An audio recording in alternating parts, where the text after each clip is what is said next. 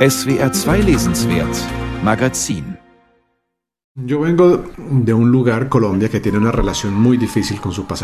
ich komme aus einem Land, Kolumbien, das eine sehr schwierige Beziehung zu seiner Vergangenheit hat, weil es eine Vergangenheit voller Gewalt ist. Nur ein Satz, und doch stecken die beiden großen Themen drin, die sich durch alle Romane und Erzählungen von Juan Gabriel Vázquez ziehen. Es ist die Auseinandersetzung mit der Vergangenheit, und es ist die Gewalt in all ihren Ausdrucksformen. Er selbst nennt sie seine Besessenheiten, und sie prägen auch seinen neuen Kurzgeschichtenband Lieder für die Feuersbrunst. In einigen Geschichten geht es um direkte Gewalt, etwa die eines Krieges. In anderen tritt Gewalt im Privaten auf. Wieder andere meiner Geschichten handeln von einer metaphorischen Gewalt. Wie Menschen mit Gewalt umgehen, wie sie sie erleiden oder wie sie sie selbst ausüben. Dem wollte ich auf den Grund gehen.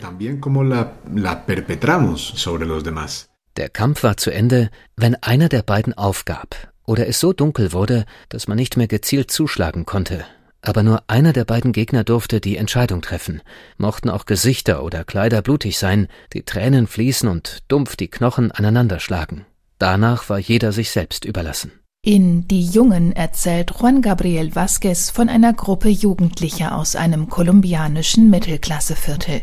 Wenn es Abend wird, treffen sie sich zu heimlichen und erbitterten Zweikämpfen. Die Jungen gingen mit gebrochener Nase oder aufgeplatzter Haut an den Wangenknochen nach Hause, legten sich Erklärungen zurecht oder schafften es, keine geben zu müssen, ungesehen hineinzuschlüpfen, zu duschen und dann das Licht auszuschalten.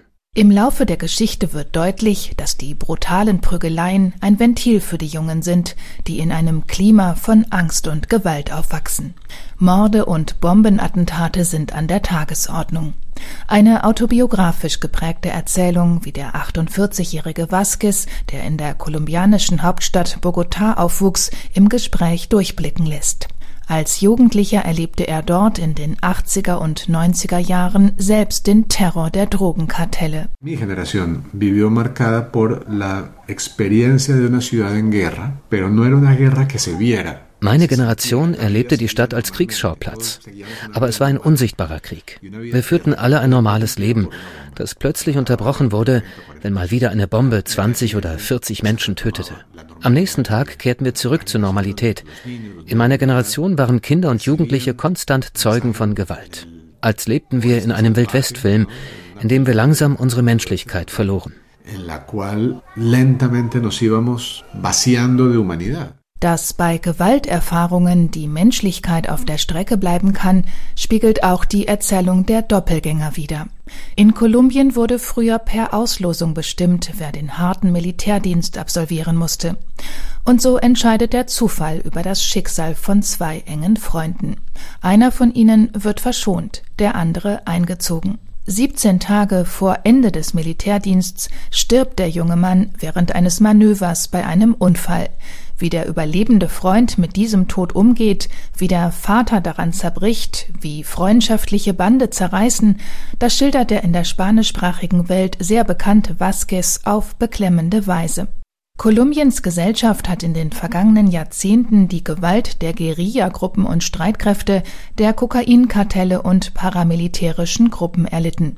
In seiner Heimat erfinde sich die Gewalt auf mysteriöse Weise immer wieder neu, sagt Juan Gabriel Vázquez. Das hat sein Werk geprägt. Nicht nur die Gewalt selbst, sondern wie sie erinnert und erzählt wird. Seine Geschichten bewegen sich im Spannungsfeld zwischen kollektivem und individuellem Gedächtnis. Vasquez ist besessen von der Vergangenheit seiner Figuren, von ihren Erinnerungen und Geheimnissen. Hay uno que es un veterano de la guerra de Corea, In einer meiner Erzählungen trifft ein kolumbianischer Veteran des Koreakriegs viele Jahre später eine Frau, die er schon einmal gesehen hat. Sie begegnen sich in einer Gruppe und er weiß, dass er der Einzige ist, der das Geheimnis dieser Frau kennt. Die Frau wiederum kennt als Einzige sein Geheimnis. Das ist in gewisser Weise eine Metapher dessen, was in all meinen Geschichten passiert. Die Vergangenheit kommt immer wieder zurück und beeinflusst unser Leben.